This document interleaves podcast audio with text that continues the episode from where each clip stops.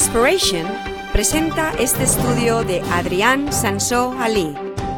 Esperamos que le inspire, que le ilumine y que le motive en la búsqueda de la verdad.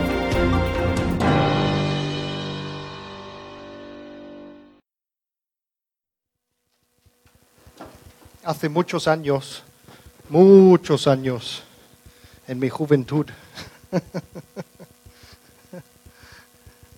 iba al instituto en Manacor cuando venimos aquí para vivir. Me mandaron al instituto en Manacor. Y yo elegí como optativa la clase de religión, porque en Inglaterra había ido, en, en la, en la escuela secundaria en Inglaterra, la clase de religión era una de mis favoritos clases, pero luego aprendí que este aquí, lo que hacen en Inglaterra es una, una cosa que se llama religión comparativa. Entonces eh, aprendimos sobre los musulmanes, los judíos, los cristianos y los sikhs y hindúes y todos. Aprendimos un poco qué creen cada uno y cómo se comparan las creencias de los unos a los otros, la historia y todas las filosofías detrás de cada cosa. Por eso era mi, mi, mi clase favorita en Inglaterra. Pero vine aquí y empecé a ir al instituto. Entonces yo elegí religión como optativa y pronto me di cuenta que era religión, eh, solamente religión católica y además te lo enseñaba como si esta es la verdad y te lo tragas, ya está. Y entonces eh, no me gustaba mucho el profesor y, eh, y, cada cosa que el profesor iba enseñando, yo, yo tenía la Biblia aquí y con mis compañeros iba enseñando a los compañeros, eh, mira, el compañero que se sentaba conmigo en la clase le decía, mira, pero aquí la Biblia dice esto, y él dice una cosa, y mira, aquí la Biblia dice no sé qué. Una de las cosas que más me asombró es cuando aprendí que los católicos tienen algo que llaman los diez mandamientos, pero no son los mismos, no son los mismos diez mandamientos que hay en la Biblia, de los que hay en Éxodo capítulo 20. Ellos, por ejemplo, quitan lo de los ídolos, por supuesto, Luego el sábado lo han cambiado también y meten un par más por allí. Y es diferente, es diferente. A mí me asombró un montón esto. Además que en aquellos tiempos yo mismo guardaba el sábado y todo esto tal cual, lo decía en los diez mandamientos. Entonces, uh, un día en la clase salió este tema y yo rápidamente encontré el Éxodo 20 y le decía a mi compañero, mira esto, que aquí dice no sé qué, tenemos que guardar el sábado. Y entonces él decía, oh, uh, profesor, uh, ¿qué pasa con esto? Éxodo 20, no sé qué, que aquí en los diez mandamientos dice que hay que guardar el sábado. Y el profesor decía, ah, no, eso es para los jueus, los jueus, los judíos. Y, y, yo empezaba a fumar de mis orejas porque yo pensaba, bueno, si la Biblia dice tal, entonces es, es así. Y, uh, y empezaba a insistir en el tema, que por qué esto y por qué el otro y por qué el otro. Y él al final, el profesor hacía esto. Mira, esta es libre interpretación de la Biblia. Recuerdo esto porque el, el, el, el yo, estaba súper enfadado entonces y pensaba, libre interpretación de la Biblia. Son ellos que inventan los diez mandamientos. Yo saco los míos de la Biblia. Bueno, la razón por la cual os cuento esto es que la semana pasada o el, el anterior, hace un par de semanas, he empezado un tema que se llama el nuevo pacto. Es un tema que considero el más importante que, que he enseñado hasta ahora y, uh, y central a lo que es la fe cristiana. Hoy es la parte 2 que vamos a llamar la ley de Moisés. Y uh, la primera parte lo nombré precisamente los diez mandamientos. Establecimos allí un par, un par de, de verdades profundos y fundamentales, fundamentales. ¿Os acordáis los que estaban que hablaba de que la manera que nosotros interpretamos lo del antiguo pacto y lo del nuevo pacto y todo esto, tiene mucho que ver con la manera en que vemos la Biblia en sí. Tiene mucho que ver con la manera en que vemos la Biblia. Y os di el ejemplo de que para mí el Nuevo Testamento sería esto. Sería un vaso con un poco de vino. Y el Antiguo Testamento sería un vaso de agua con mucho agua, porque hay mucho Antiguo Testamento y poco Nuevo Testamento. Y la manera de añadir el Nuevo Testamento al Antiguo sería cogiendo el vino que representa el Nuevo Testamento y poniéndolo dentro del agua. Y lo que ocurre al final es que tenemos una mezcla de líquidos que tiene el color rojo como el vino, no es color transparente como el agua. Si mezclas las dos cosas, aunque hay poco Nuevo Testamento con el Antiguo Testamento, nos tenemos, acabamos con la Biblia de color rojo, podemos decir, en esta analogía. Podemos decir, decir que la Biblia acaba siendo del color de la sangre de Jesucristo, o que Jesús acaba siendo el verdadero protagonista de toda la Biblia, como si toda la Biblia es firmada por Jesús. De esta manera, por ejemplo, podemos decir que podemos usar el Nuevo Testamento para interpretar al Antiguo Testamento. ¿Y por qué podemos decir esto? Porque hay una cosa que se llama revelación progresiva de la Biblia. La revelación progresiva es la idea de que cuando Dios se revela a los humanos, lo hace progresivamente. Primero enseña una serie de cosas y luego más adelante eh, se abre más entendimiento para nosotros y luego más y más y más y culmina en Jesucristo porque Jesucristo dijo que Él viene para revelar al Padre. ¿Entendéis? Es una forma de, de mirar a, la Biblia, porque cuando, cuando nosotros vamos a hablar de los pactos, del antiguo pacto y del nuevo pacto, y todas las consecuencias para nosotros, es importante primero, no sé cómo se dice, tener una idea de cuando, cuando vamos a la Biblia. Hay muchas diferentes maneras de ver la Biblia. Entonces, yo dije que mi manera de ver la Biblia es así. Y tengo otra analogía también, que sería una rosa y este quería, quería traer uno hoy, como hice con los vasos de agua y vino, pero no, no encontré uno a tiempo. Entonces aquí hay una rosa. Podemos decir que toda la planta de la rosa es el Antiguo Testamento, las raíces también, porque el Nuevo Testamento está enraizado en el Antiguo Testamento. Las raíces, las hojas, las espinas también serían las partes del Antiguo Testamento que son muy sangrientos y no nos gusta mucho. Y luego el Nuevo Testamento sería la flor del final, la rosa. Se, ¿Cómo se llama? Se florece, se florece. La revelación de Dios cuando llegamos al Nuevo Testamento se florece. Es una manera de ver la Biblia. La última vez cuando hablamos de este tema, hemos hablado del pacto. ¿Qué es un pacto? El pacto es simplemente un acuerdo entre dos o más personas o grupos que obliga a cumplir una serie de condiciones. Es un acuerdo, un acuerdo. Entonces, en los antiguos eh, en los antiguos tiempos, en los tiempos de Moisés, los pactos era algo muy común. Esto es lo que vimos la última vez y eran siempre documentos escritos con determinadas características y siempre eran iguales los pactos que se hacían. Tenían este tipo de... Estos eran los elementos de un pacto. Tenía el preámbulo, el prólogo histórico, estipulaciones, castigos y beneficios. Y luego, este era el escrito que tenía esas cuatro cosas. Luego se ratificaban con sacrificios y guardaban el escrito en un lugar sagrado. Este hemos visto la última vez.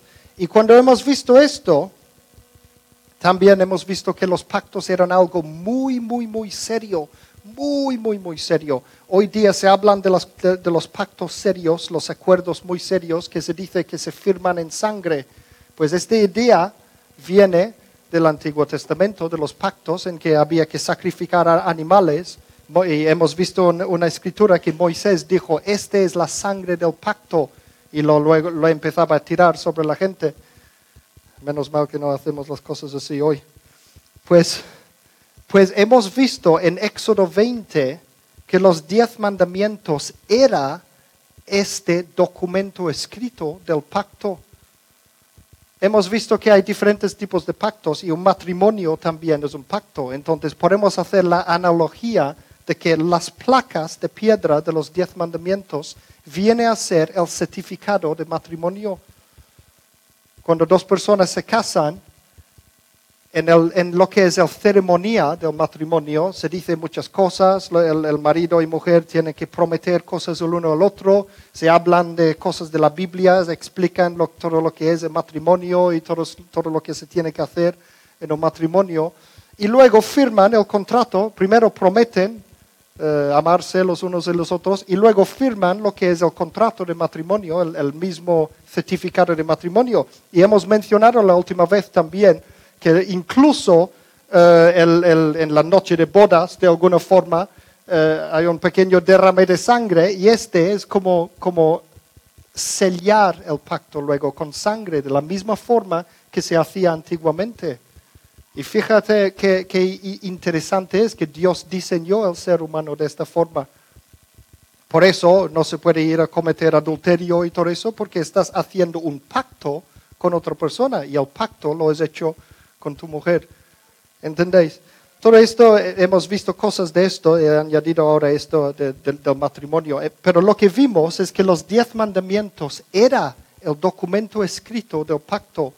los diez mandamientos tiene todas esas cosas y además se ratificaba con sacrificios y lo guardaban en un lugar sagrado que era en, el, en la arca del pacto, en la arca de la alianza. Y eh, vimos un, par de escrituras que muestran esto, de que en la Biblia, la Biblia dice, porque hay mucha gente que hablan de que los diez mandamientos eran de alguna manera, manera anterior o superior a lo que es la ley de Moisés, que es separado de la ley de Moisés. Pero en la Biblia no es así. En la Biblia los diez mandamientos son la parte central de la ley de Moisés. Y eso es lo que hemos visto y vimos un par de escrituras acerca de esto y uno de ellos está aquí en Deuteronomio capítulo 4 versículo 13 que dice, el Señor les dio a conocer su pacto, los diez mandamientos. Así se ve claramente que los diez mandamientos es el pacto. Y luego dice, los cuales escribió en dos tablas de piedra. Entonces, básicamente establecemos hablamos un poco de cómo interpretar la Biblia en ese sentido del vino y agua. Hablábamos de qué es un pacto, hablábamos de lo serio que es un pacto, y luego hablábamos de los diez mandamientos y de que los diez mandamientos era el mismísimo documento del pacto que siempre se hacían entre los pueblos antiguamente. Pues hoy vamos a seguir. Y sigo directamente para decir que el antiguo pacto no estaba, sin embargo, basado solamente en los diez mandamientos. Los diez mandamientos no es la única parte del antiguo pacto. Hemos dicho que las tabletas de piedra formaban el documento del pacto, pero el resto de los detalles, el contenido, la historia y los mandamientos del antiguo pacto fue escrito por Moisés en el Torah. ¿Sabéis qué es el Torah, no? El Torah. El Torah, que también es conocido como Pentateuch, Pentateuch es griego y Torah es hebreo. Torah significa enseñanza, doctrina o instrucción. Son básicamente los primeros cinco libros de la Biblia, que se llaman los cinco libros de la ley. Los cinco libros de la ley. Los libros de Moisés. Y por eso los mandamientos que contienen se llaman la ley de Moisés, porque era Moisés que tradicionalmente se entiende que él escribió el Torah.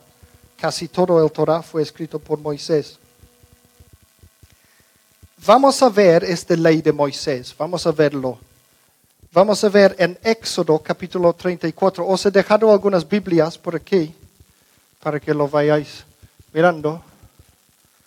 Aquí tenemos el mal costumbre en nuestra, no sé qué pasa en la vuestra, pero en nuestra iglesia tenemos un mal costumbre de no llevar los, las Biblias a la iglesia. Entonces, lo que he hecho últimamente es poner algunas Biblias por aquí para que, para que los cojan.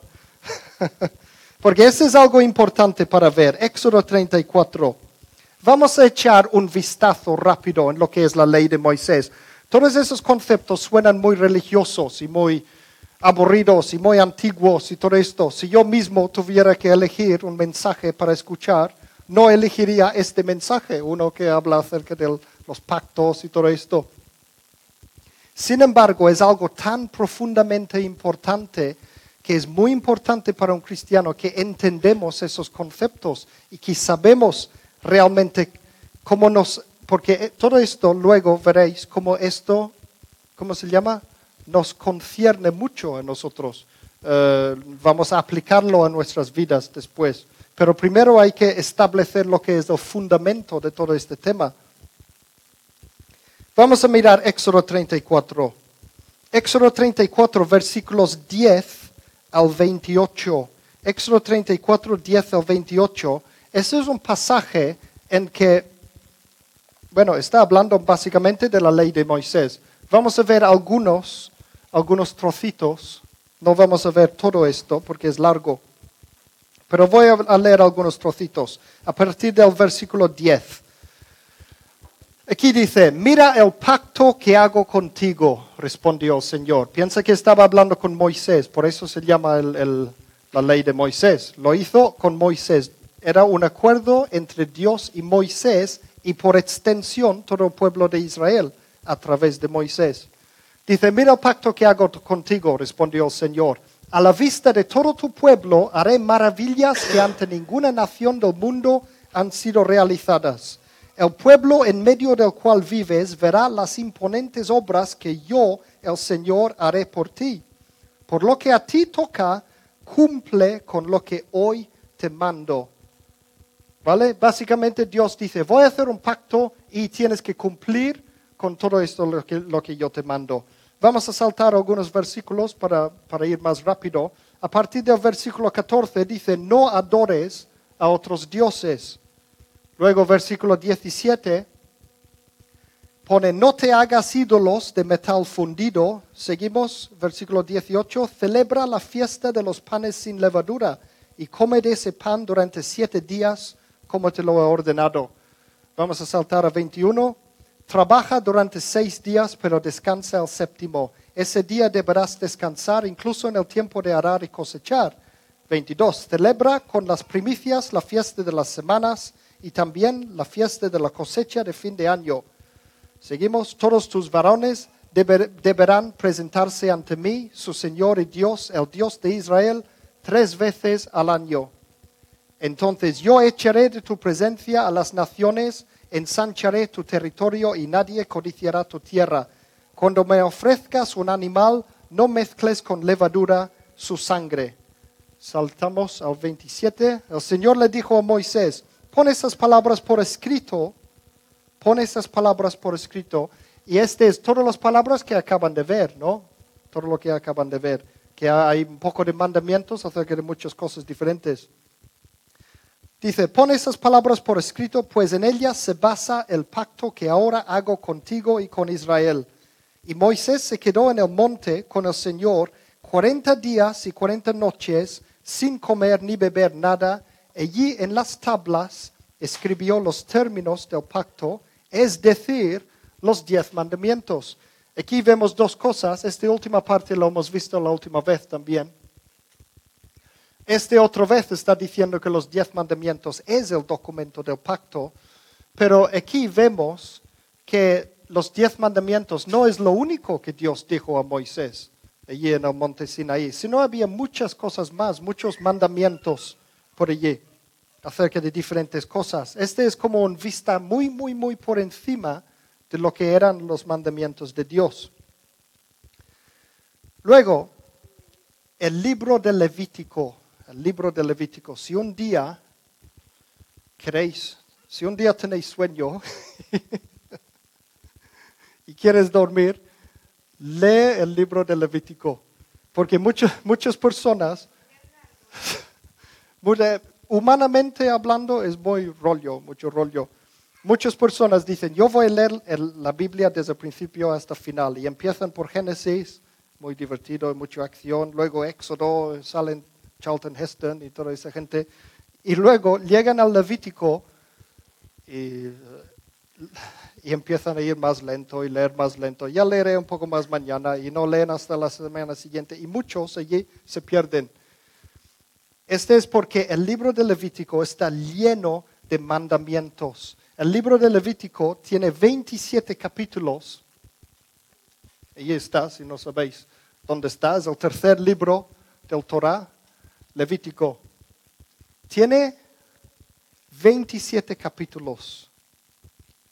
Y son todo mandamientos, ordenanzas, instrucciones acerca de todo, acerca de todo. Todos entremezclados entre sí directamente, pero directamente desde la voz de Dios. Solo hay tres capítulos que no es Dios hablando, es el capítulo 8, 9, 10. Pero todo el resto del libro, y es un libro grande, es la voz de Dios diciendo a Moisés, haz esto, lo otro, lo otro, lo otro, lo otro, lo otro, lo otro, y lo otro, y lo otro, y lo otro, y este, y este, y este, y este mandamiento, y otro, lo otro, lo otro, lo otro, y cuando esto, haz lo otro, y lo otro, lo otro, lo otro, y bla, bla, bla, bla, bla, bla, bla, bla, bla, bla, rollo, rollo, rollo, rollo, montones y montones y montones y montones de mandamientos. Está lleno de mandamientos, el libro entero. Sabéis que hay libros que ponen en rojo eh, las palabras de Jesús, ¿no? Yo muchas veces he pensado, ¿por qué no ponen en rojo las palabras de Dios mismo en, el Antiguo Testamento también? Y para mí tendrían que hacerlo. Pero si lo cierran, veríais que el libro de Levítico es prácticamente todo rojo. Todos son instrucciones directamente de la boca de Dios. Son mandamientos y más mandamientos y más y más y más. Y al final del libro, al final de todo este libro, el Levítico 27, versículo 34, dice, estos son los mandamientos que el Señor le dio a Moisés para los israelitas en el monte Sinaí. ¿Veis? Cuando era la hora de escribir las tabletas de los diez mandamientos, simplemente cogió casi, casi, casi, como si fuera al azar, diez de estos mandamientos y los puso allí para formar parte de lo que era el certificado del pacto. ¿Entendéis? Ese es para, para, para enseñaros que era todo, todo, todo una unidad. Todo junto. El diez mandamientos era perfectamente integrado en el resto del Torah, en el resto de la ley de, de Moisés. La tradición judía dice que el Torah contiene 613 mandamientos. Ellos los llaman mitzvot, mitzvot.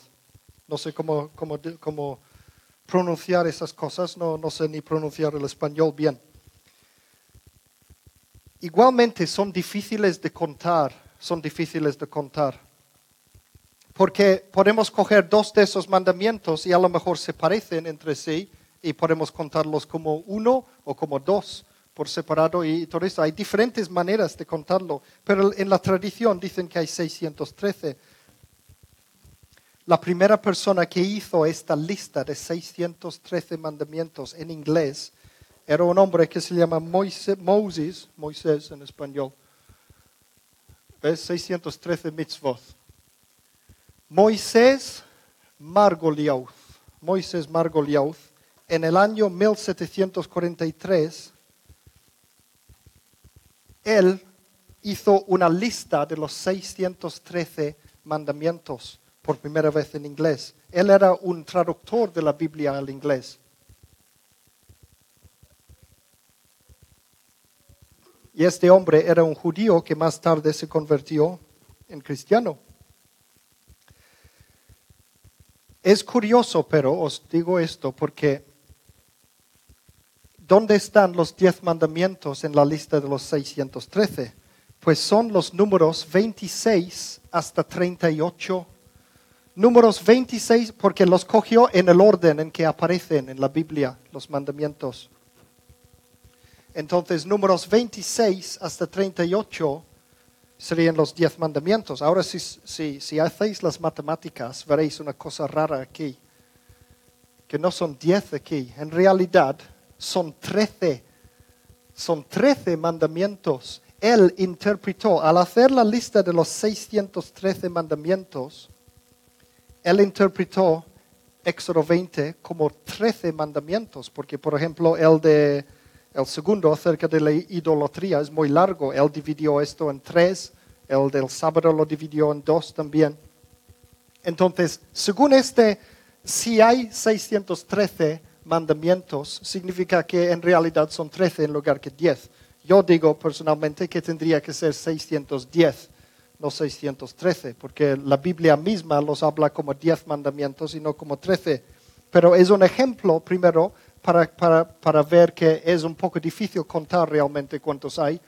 Y segunda cosa, es para ver que los 10 mandamientos son bien integrados en la ley de Moisés. Son muy bien integrados. Y también es para decir que realmente los diez no tienen más importancia que los otros mandamientos que hay allí. Y este es algo que es reflejado en la totalidad de la Biblia. Y os voy a poner un ejemplo directamente de los evangelios.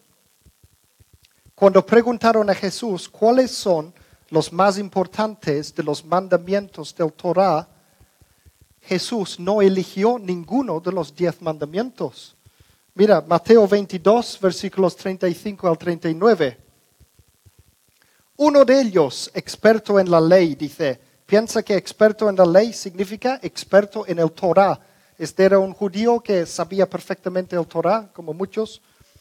Y entonces pone uno de ellos, experto en la ley, le tendió una trampa con esta pregunta. Maestro, ¿cuál es el mandamiento más importante de la ley? ¿Cuál es el mandamiento más importante? Y mira lo que le dijo Jesús. Ama al Señor tu Dios con todo tu corazón, con todo tu ser y con toda tu mente, le respondió Jesús. Este es el primero y el más importante de los mandamientos. No se refería en que era el primero de los diez, porque no es uno de los diez mandamientos se refería en que es el más importante de todos los mandamientos, más importante que los diez mandamientos. Y luego dijo, el segundo se parece a este en importancia. ¿Veis? El segundo se parece a este, ama a tu prójimo como a ti mismo. Esos dos mandamientos Jesús los sacó. Deuteronomio 6, versículo 5 es lo de ama al Señor tu Dios con todo tu corazón. Y Levítico 19, versículo 18 es el mandamiento de ama a tu prójimo como a ti mismo. Entonces, efectivamente, eran dos mandamientos de la ley de Moisés, pero no eran parte de los diez mandamientos. ¿Entendéis? Entonces, es para que, para que veáis que en realidad los diez mandamientos que nosotros hoy los cristianos tenemos una tendencia de verlo casi como un yo mismo en mi casa tengo una placa después de cuando sales de mi habitación, de mi dormitorio, hay una placa en la pared de los diez mandamientos. Eh, yo siempre quería uno de estos de joven, entonces cuando crecí compré uno y hasta hoy día lo tengo allí. Pero realmente, bíblicamente hablando, los diez mandamientos es parte integral del resto de la ley de Moisés. Es todo parte de lo mismo, es todo parte de lo mismo. Y, los, y no son más importantes que cualquier otro mandamiento, son todos iguales, todos iguales. Vamos a ver, no solo, no solo el antiguo pacto está exagerado en mandamientos, en el sentido de que hay 613 mandamientos. Seguro que más de 500 están solamente allí en Levítico, el libro de los montones y montones de mandamientos. Y si leéis, yo os recomiendo que lo, lo leáis, lo, lo, leyeses, leyeses. Como deberes. Leer el libro de Levítico, pero cuando estáis bien despiertos. Leer el libro de Levítico y veréis que allí metidos están los diez mandamientos también. Uno por aquí, uno por allá, uno por allí. Mucho entremezclados. Todo está entremezclado allí. Pero no solo, no solo el antiguo pacto es muy exagerado en mandamientos, que son montones y montones de mandamientos, sino que os acordáis que eh, dijimos que en los pactos siempre hay bendiciones y maldiciones también. Bendiciones por obediencia y maldiciones por desobediencia. Entonces, en esto el antiguo pacto también está lleno de bendiciones y maldiciones. Deuteronomio capítulo 28. Deuteronomio capítulo 28. entero, de versículo 1 hasta 68, el, el capítulo entero habla de las bendiciones por obediencia y las maldiciones por desobediencia. Y es curioso porque las bendiciones solo llegan hasta el versículo 14 y el resto, hasta el versículo 68, son maldiciones. Hay muchos más maldiciones que bendiciones. Vamos a echar un vistazo, un vistazo. Esta vez no lo he puesto allí porque hay, mucho y muy rápido para, para, decirlo. Entonces voy a abrir directamente mi Biblia. Y, una cosa curiosa que nos, nos he enseñado es que, mira, si, si yo abro mi Biblia allí al final del Torah, veis que más o menos, más o menos el Torah es una sexta parte de toda la Biblia. ¿Veis?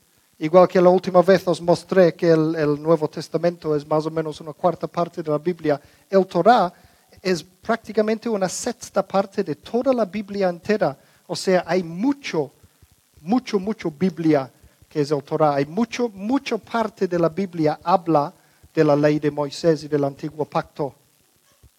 Es un, bien pedazo. Pues ahora vamos a ir casi al final del Torah, Deuteronomio 28, y voy a, voy, todos los que tenéis Biblias que, que lo busquen en capítulo 28, voy a leer solamente algunos trocitos, solo como ejemplos de lo que hay de bendiciones y maldiciones.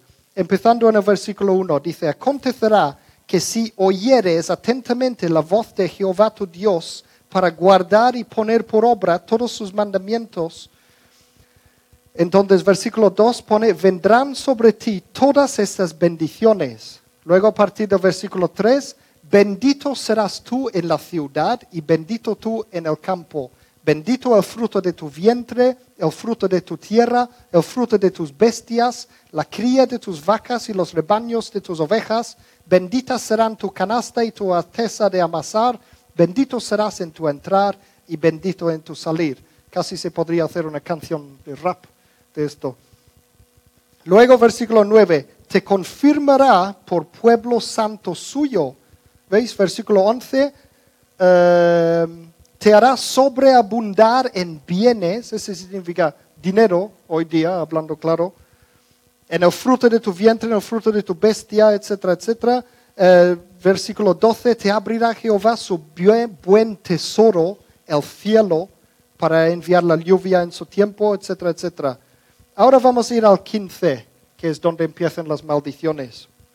Pone, pero acontecerá si no oyeres la voz de Jehová tu Dios, para procurar cumplir todos sus mandamientos. Y fijaos que pone todos, todos, todos, los 613 que hay, y sus estatutos que yo te intimo hoy, que vendrán sobre ti. Y este, a propósito, voy a decir, ahora que aparece aquí esto de estatutos, muchas veces pensamos, bueno, los más importantes se llaman mandamientos, los estatutos son menos importantes y todo esto, a lo mejor hay instrucciones, hay esto y lo otro, lo otro.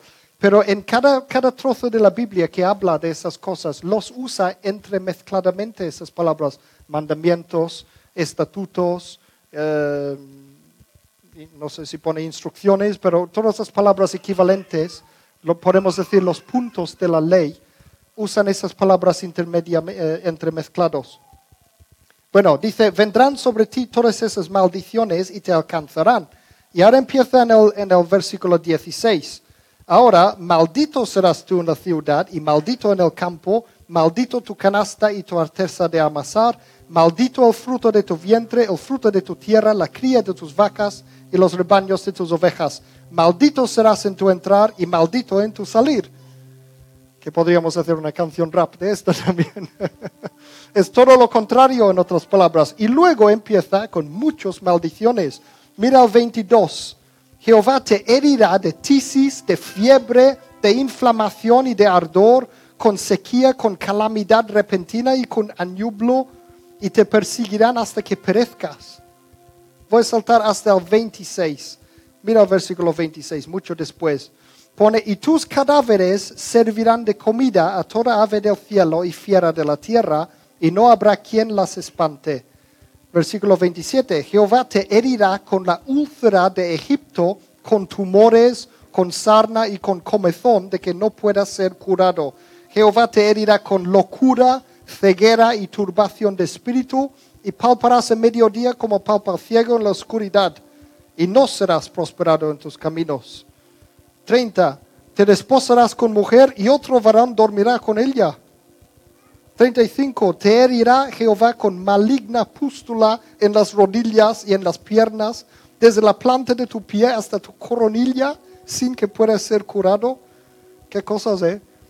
37. Y serás motivo de horror y servirás de refrán y de burla a todos los pueblos a los cuales te llevará Jehová. Este en otras traducciones dice, hazme reír, serás el hazme reír de la gente. Saltamos a 45. Y vendrán sobre ti todas esas maldiciones y te perseguirán y te alcanzarán hasta que perezcas. 47.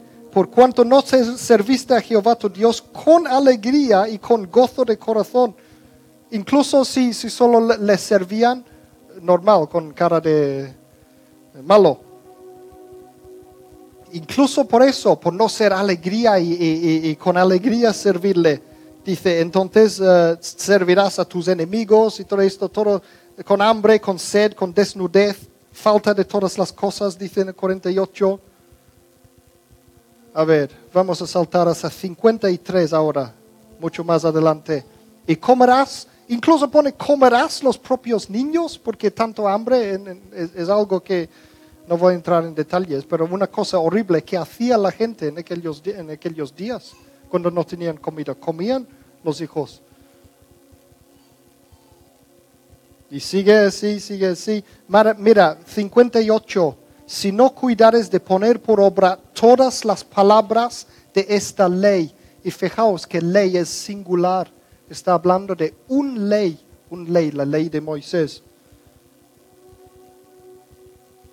Si no, si no pone por obra todas las palabras de esta ley que están escritos en este libro, este está hablando de este mismo libro que, Moisés estaba escribiendo. Entonces, en el 59 dice, Jehová aumentará maravillosamente tus plagas y las plagas de tu descendencia, plagas grandes y permanentes y enfermedades malignas y duraderas. 61. Asimismo, toda enfermedad y toda plaga que no está escrita en el libro de esta ley, o sea, los, todos los que ni, ni o si está hablando de, plagas peores que los que salen en la película de los diez mandamientos.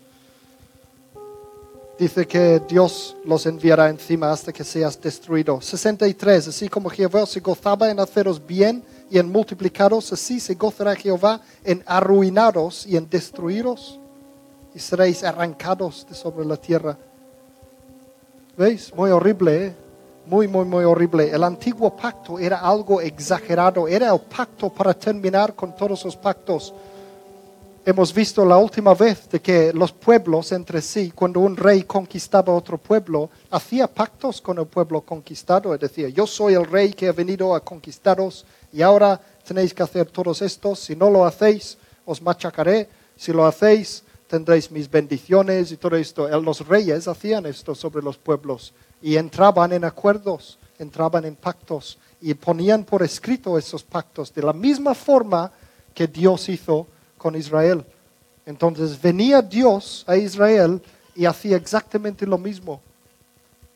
Solo que era el más exagerado pacto de todos, con montones de mandamientos y también montones de castigos, montones de bendiciones también, todo. Luego, a ver, al final de todo esto, Deuteronomio 29, capítulo 1, o sea, este es el final de todas esas bendiciones y maldiciones, pone, esos son los términos del pacto. ¿Veis? Estos son los términos del pacto que por orden del Señor hizo Moisés en Moab con los israelitas. Ahora aquí pone, además del pacto que ya había hecho con ellos en Horeb, Horeb es Sinaí. Sinaí. Allí vemos en contexto que simplemente era una reafirmación del mismo pacto, porque habían pasado por 40 años después en el desierto, entonces se reafirmaron el mismo pacto, era el mismo pacto en realidad. Pero luego, mira otra cosa, Deuteronomio 39, versículo 9. 31, quiero decir. Deuteronomio 31, versículo 9, pone, Moisés escribió esta ley, y fijaos que es en singular otra vez, esta ley, la ley de Moisés. Moisés escribió esta ley y se la entregó a los sacerdotes levitas que transportaban el arca del pacto del Señor y a todos los ancianos de Israel. Y hemos visto la última vez que tanto el libro, el, el Torah en sí, como las placas de los diez mandamientos, lo guardaban dentro del arca. Por eso se llamaba el arca del pacto o la arca de la alianza. La ley de Moisés, pues, vemos que la ley de Moisés es una unidad indivisible. La ley de Moisés es una unidad indivisible. Es todo uno, todo uno. Y como he dicho también, he mencionado hoy día muchas veces, eh, tenemos una tendencia de, ir dividiendo la ley de Moisés, diciendo estos eran ceremoniales, lo otro eran eh, leyes morales, entonces decimos los leyes morales siguen, los ceremoniales no, y todo esto. Pero la Biblia no hace ninguna diferencia entre tipos o partes de estos mandamientos. Vemos incluso en, Josué, al principio del sexto libro, justo después del Torah, Josué 1.8, aquí pone, nunca sea parte de tu boca este libro de la ley, otra vez en singular, ¿veis? Más bien medita en él de día y de noche para que guardes y cumplas todo lo que está escrito en él, los 613 mandamientos. Y ahora otra cosa para que vemos que es singular. vamos a saltar a Gálatas y el libro de Gálatas lo vamos a ver más adelante en la serie, pero hoy voy a mostraros solamente Gálatas 5. En el libro de Gálatas, Pablo estaba peleando con varias personas precisamente sobre este tema del antiguo pacto y sobre la ley de Moisés. Pero aquí dice, en los versículos 2 a, 3, dice, aquí yo, Pablo, os digo que si os dejáis circuncidar, de nada os aprovechará Cristo y otra vez declaró, todo hombre que acepta ser circuncidado, que está obligado a cumplir toda la ley. Está diciendo que si una, si una persona quiere hacer parte de la ley de Moisés, está obligado a cumplir toda la ley. ¿Lo veis? Y es curioso, una cosa curiosa incluso acerca de esto, es que incluso este de circuncidado no era uno de los mandamientos directos de Dios en Sinaí. Lo de lo circuncisión era un mandamiento que Dios había hecho a Abraham, porque Dios había hecho un pacto con Abraham también anteriormente, separado de lo que es el pacto antiguo, el antiguo pacto. Pero el mandamiento de este pacto, el único mandamiento que dio a Abraham era de circuncidarse, él y todos sus descendientes. Y se toma por sentado esto dentro de lo que es los mandamientos de Monte Sinaí, que hablaba de algunos detalles acerca de circuncisión. Pero solo para que veáis que luego en el Nuevo Testamento, incluso la circuncisión es considerado parte del antiguo pacto, parte de la ley de Moisés. Ahora vamos a ir una cosita más en Santiago 2, versículo 10. Santiago 2, versículo 10. Pone, porque cualquiera que guarda toda la ley, hablando del Torah, de la ley de Moisés, cualquiera que guarda toda la ley, pero ofende en un solo punto, se ha hecho culpable de todo. ¿Lo veis? Este es otro testimonio de que es una unidad. Toda la ley de Moisés es una un, solo unidad si uno rompe uno de los mandamientos, es culpable de todo. Entonces los cristianos hoy día, los cristianos hoy día, la cuestión que luego vamos a estar mirando en esta serie, los cristianos hoy día o estamos bajo la ley de Moisés o no estamos. O sí tenemos que obedecer la ley de Moisés, pero en su totalidad, en su totalidad o no. Porque lo que hemos visto es que es una unidad, es una unidad. Todo va junto, todo va junto. No se puede separar unos mandamientos de otros, ni se puede separar los diez mandamientos del resto de la ley de Moisés. No se puede. La Biblia los tiene bien, bien, bien, bien, bien juntos. Entonces, o es todo o nada. Ese es lo que hemos visto hasta ahora. Básicamente, eh, si, si, no habéis oído la primera vez que hablé acerca de esto, acerca de los diez mandamientos, os recomiendo después, los voy a tener después en CDs y los pondré en el internet también. Pero es importante, es importante poner todos esos juntos porque en realidad tengo varias veces más que necesito hablar de este tema. Y una vez que coges todas las piezas del puzzle y los juntas, veis cosas muy, muy, muy, muy, muy interesantes. Mira, solo quiero decir esto. Yo vivo, yo vivo en España.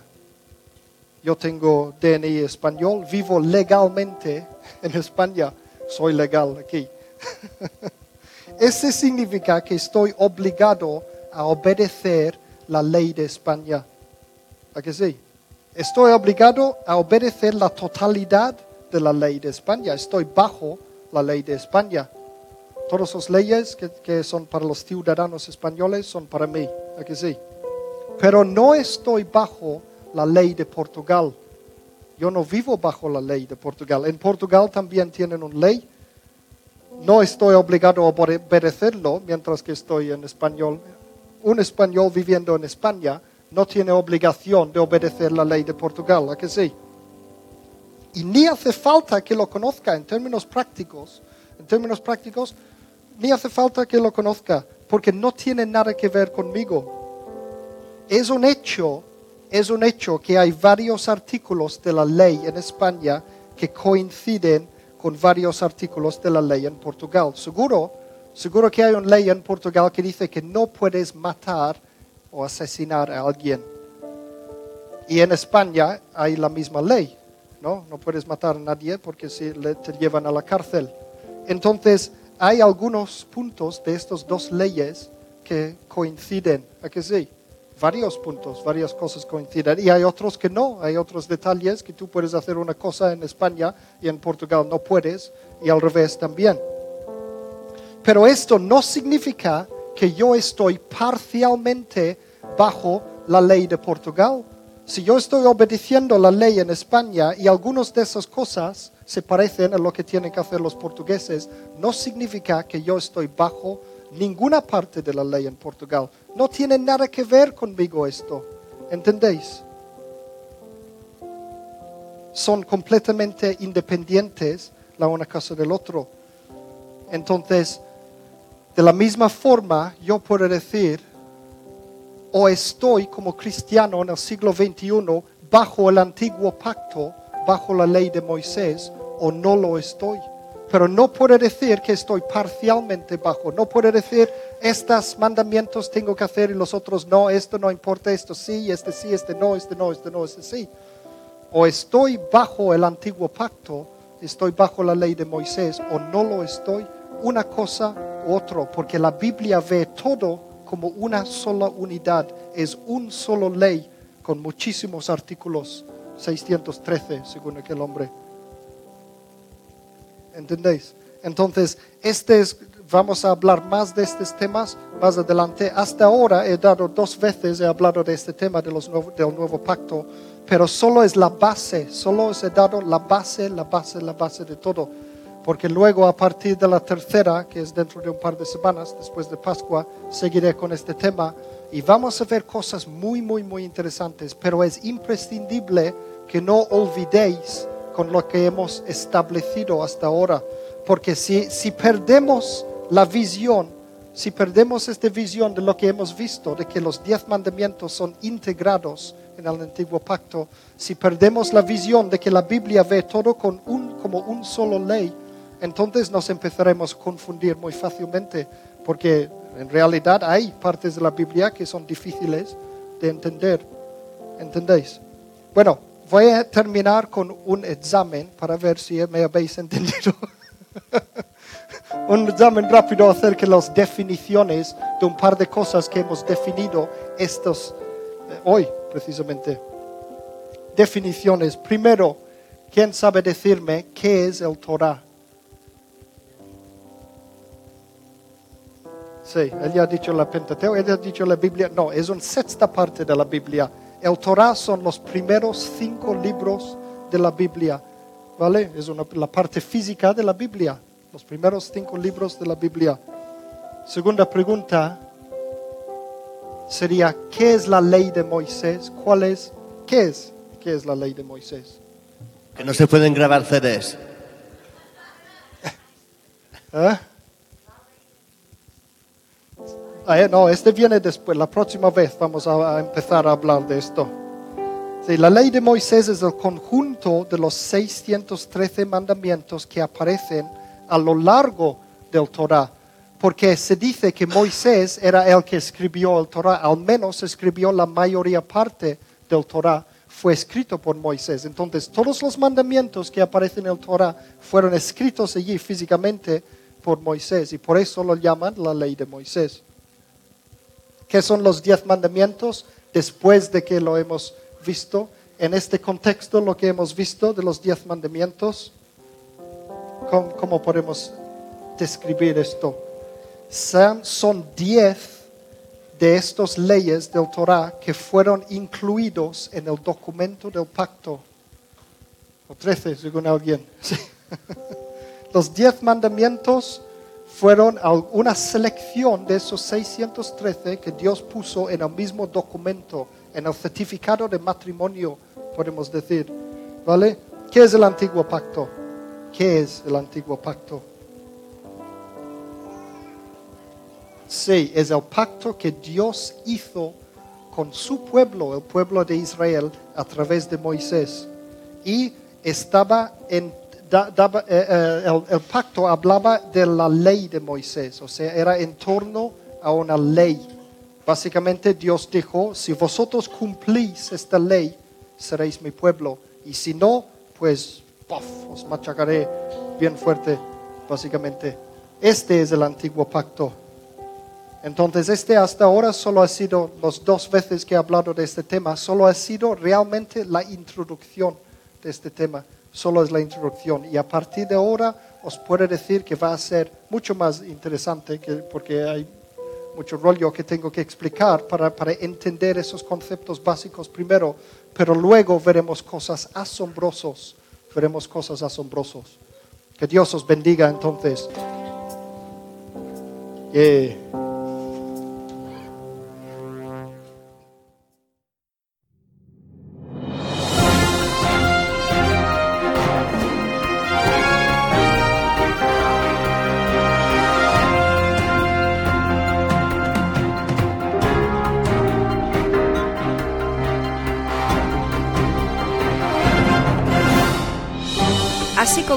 Este mensaje.